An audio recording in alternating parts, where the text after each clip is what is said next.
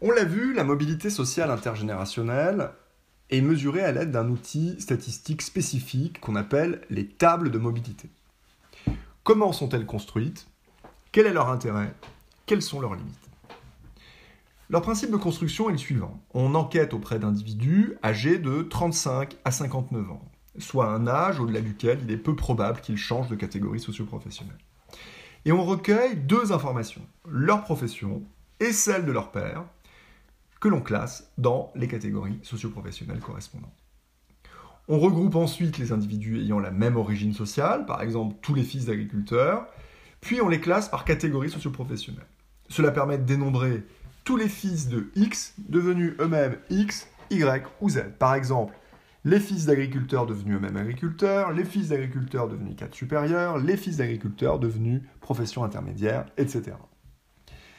Ces tables de mobilité présentent un très grand intérêt sociologique. Elles permettent d'analyser les destinées sociales en répondant à deux questions importantes. Premièrement, quel est le degré de mobilité intergénérationnelle? Autrement dit, quelle est la proportion d'individus d'une origine sociale donnée qui accèdent à une autre position sociale? Et deuxièmement, quel est le degré de fluidité de la société française? Autrement dit, les fils de X et les fils de Y ont-ils les mêmes chances de devenir X, Y ou Z? On l'a vu, la réponse est négative. Les tables de mobilité présentent cependant plusieurs limites. La principale tient au fait que la mobilité observée dépend de la classification sociologique utilisée. Plus la, la, classification utilisée comporte de catégories, plus il sera probable qu'un fils n'ait pas la même profession que son père, donc plus la proportion d'individus mobiles sera élevée.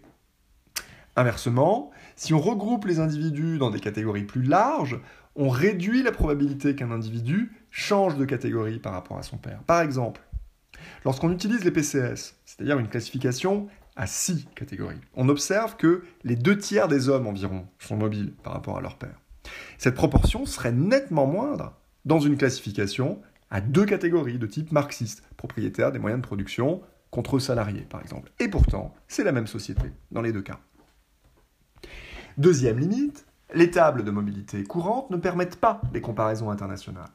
La classification par euh, PCS est en effet franco-française, elle n'est pas utilisée dans les autres pays, par exemple dans les pays anglophones où les sociologues classent les professionals à part. Il s'agit de l'équivalent de nos professions libérales, fondues avec les cadres et professions intellectuelles supérieures dans nos catégories socioprofessionnelles. Les fils d'ingénieurs devenus médecins sont donc mobiles dans la classification des pays anglophones, alors qu'ils sont immobiles dans notre classification socioprofessionnelle. Il est certes possible d'utiliser une classification plus universelle, les tranches de revenus, en comparant celle du fils à celle du père. Mais ce qu'on gagne en capacité à comparer les sociétés, on le perd alors en précision pour chacune d'entre elles. On sait, en effet, que la structure sociale ne se réduit pas aux inégalités de revenus. Troisième limite, cette enquête repose sur les réponses des enquêtés aux questions qu'on leur pose. Or, certains d'entre eux peuvent fausser leurs réponses, par exemple si l'enquêté a honte de sa profession, il peut mentir à l'enquêteur, ou se tromper. Certains enquêtés ne connaissent pas la profession exacte de leur père, par exemple. C'est ce qu'on appelle un biais déclaratif.